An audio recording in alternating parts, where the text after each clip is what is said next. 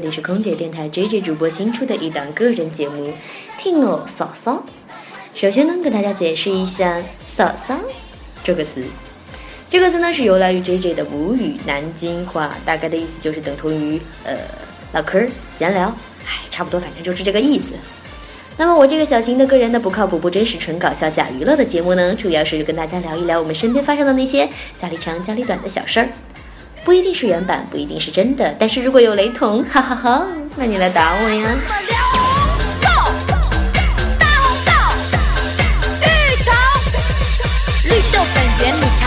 不过话说这第一期，我们从哪里开始呢？让我想一想，嗯，话说在二零一二年的下午，我坐在图书馆里，那天的天很蓝，那天的云很白，那天的阳光很和煦，我正在构思着我的毕业论文。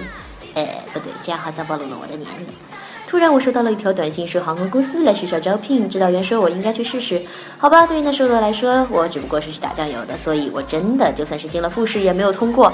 可是却因为这样的一个机会，认识了一些一心只想当空姐的朋友，于是我又跟他们去面试了两次。不知道是不是上天注定我要干这个工作，在一次纯打酱油的面试中，我居然通过了。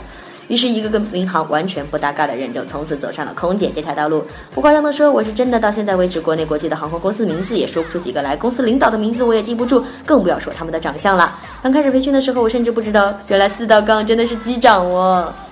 好吧，就是这么一个糊里糊涂的我，一眨眼在民航圈里待了快三年，见过的奇葩怪咖、人才、牛逼、逗逼也是不少了，听过的趣事也是很多了。那么现在节目才开始，真正要进入正题。呃，前面的铺垫是不是太长了点呢？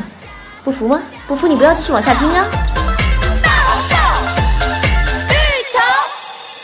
说到这个芝芝的老家，我也是表示吐槽无力了哇！前两天我和一个乘务长飞的时候，我们在闲聊提到了南京，他说：“其实我是合肥的，像我们合肥人真的很讨厌南京人，他们都特别的土，特别爱贪小便宜，真的特别讨厌他们。”然后我说：“对呀，姐，南京人真的特别讨厌，特别爱贪小便宜。可是姐，我是南京人呐。”然后气氛就尴尬了，我们两个对视笑了很久。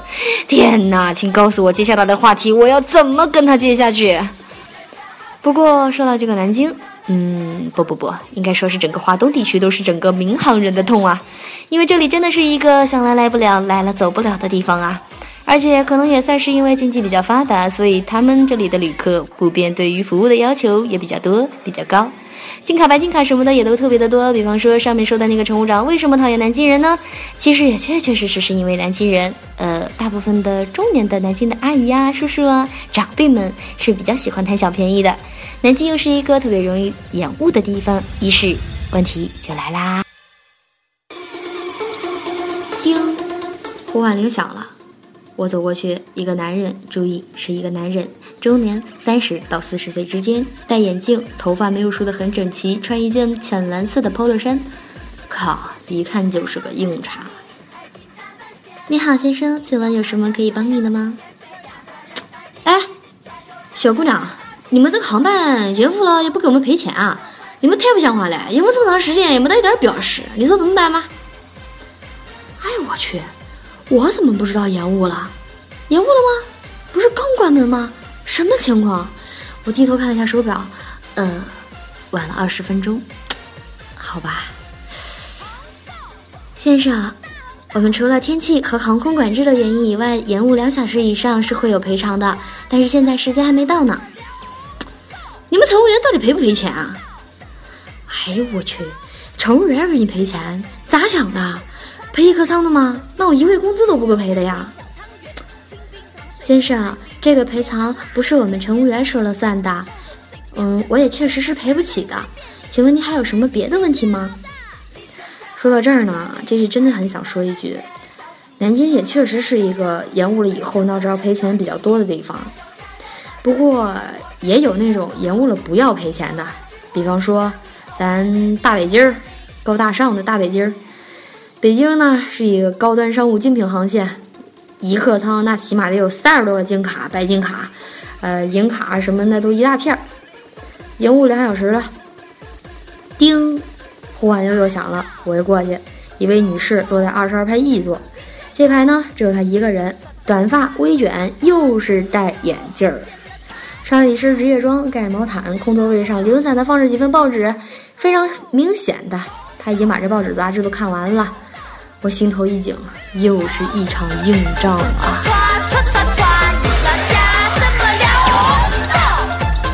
你好，女士，请问有什么可以帮到您的吗？你们到底几点走？给我一个准确的时间。妈呀，现在就怕问这个，我也想知道啊！不管了，先官方的回答再说。女士，很抱歉，我现在暂时还没有起飞的时间。但是驾驶舱会一直积极主动的与塔台保持联系，稍后如果有时间，我们会第一时间通知您的。说完我就有点后悔了，我自己都觉得太官方了，肯定过不了关。果然吧，你不要跟我说这些，我现在就要知道到底还要等多久，什么时候才能起飞？给我一个准确的时刻。尼玛，真是硬角色呀！可是，女士，我现在真的不知道。要不您给我点时间，我再去帮您确认一遍。他低头看了一下手表，现在二十七分，我给你五分钟。三十二分，如果你不给我一个回答，我就投诉你。什么？五分钟？我去，还要掐表？那赶紧撤吧，找救援去了。一跟头扎进前服务间，帘子拉好，跟乘务员反跟乘务长反映了情况，一顿吐槽，也不敢逗留太久。驾驶舱依然还是没有给出准确的时间，那也没办法，只能还是硬着头皮我去。女士，我刚刚帮您再次确认一下，我们现在排在第三十一位，但是现在由于北京机场的流量控制比较严重，我确实没有办法给您一个非常准确的起飞时间，真的是非常抱歉。对方没搭理我，我去。最怕这种情况，您不如一刀杀了我吧，来个痛快的，千万不要不说话不出声啊！你说我这是走还是不走呢？那我继续说，我还能说什么呢？我知道的也确实就只有这些情况了，这也目前就是这么个事实啊！哎，这会儿呢，他刚要开口，驾驶舱广播了，我杵在那儿，心里那个乐呀！哎呀妈呀，及时雨呀，心中那无比的激动啊！站在那儿呢，陪他听完驾驶舱的广播，小声的试探了一下。那，女士，请问还有什么其他的问题或者其他的我可以为您做的事情吗？他摆摆手，你走吧，问你也是白问，去给我倒杯水。好嘞，心中无比的欢快，眼泪都快出来了呢，吓死宝宝了呢。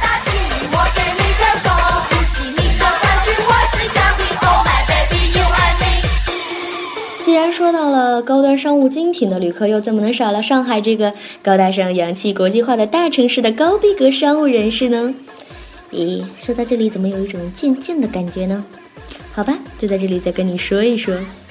有一天飞虹桥，我站在紧急出口，一位先生，注意，注意，注意，重要的事情要说三遍，又是戴眼镜儿。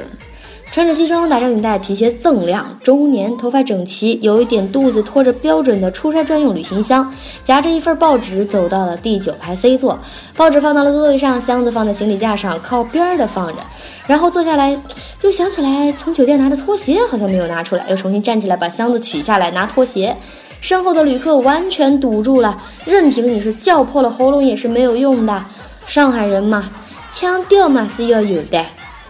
外套脱下来，然后二郎腿翘起来，报纸一抖。有乘务员经过的时候，哎，乘务员，乘务员，衣服帮我挂一下，毛毯，毛毯帮我拿两条。其实我在这里啊，不负责任跟大家说一句，飞机上毛毯真的是非常的脏，你都不知道上一班的旅客用的时候，他这毛毯是盖在哪儿。其实没有毛毯呢，我们也是会调整客舱温度的。呃，总之一定不能让您冻感冒了，是吧？毕竟我们还是要尽力的为您营造一个温馨舒适的旅途环境呢。好了，时间也差不多了，再少这这也少不动了。以上全部内容纯属拼凑、总结、提炼、升华、乱编。如果这都让您对上号了，我只能跟您说，乘务员、旅客都不容易呀。只要人人都献出一点爱心来，那么世界将变成美好的人间。最后的最后，给 J J 自己打一个小广告。听我嫂嫂由 J J 主播倾全力，不定期、随感觉、看心情、随机播出。当然，你的喜爱和点赞会成为我创作的原动力。么么哒，记得给好评哦。好了，节目的最后一首歌送给大家，希望大家喜欢。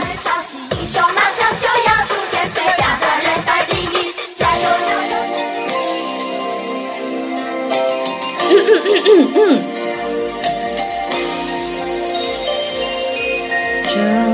是铃声的呼唤，这是旅客的渴求，这是航班中的故事，这是身边的你我他，在没有富裕的毛毯，在没有起飞的时间，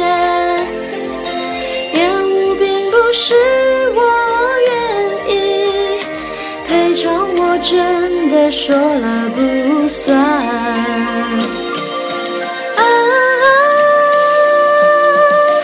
只要人人都献出一点爱，可曾和谐将不再是梦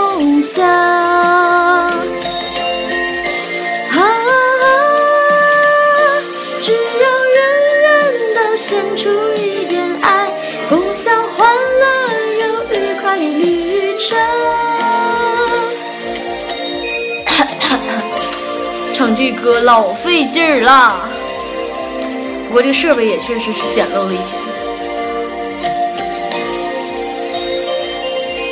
这是乘务员的泪，这是民航人的诉求，这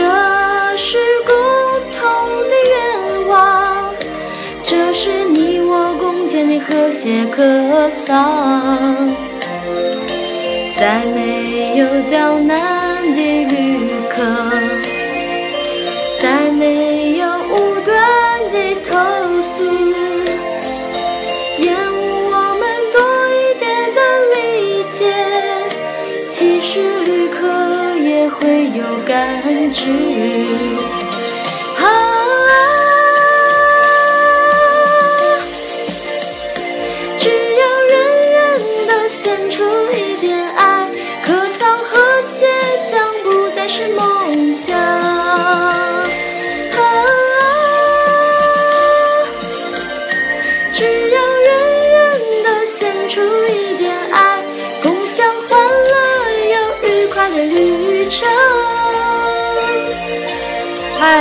这首歌对 J J 来说实在是太困难了，憋死我了。但是 J J 呢，还是需要在大家关爱的声中成长的，所以还是希望大家多多的鼓励，多多的支持，多多的关爱，包涵、包涵、包涵呐。好啦，祝大家工作愉快，身体健康，事业有成。哎呀，不知不觉又放到下一首歌了，怎么办呢？嗯，J J 继续听歌了，你们就该干嘛干嘛去吧，拜拜。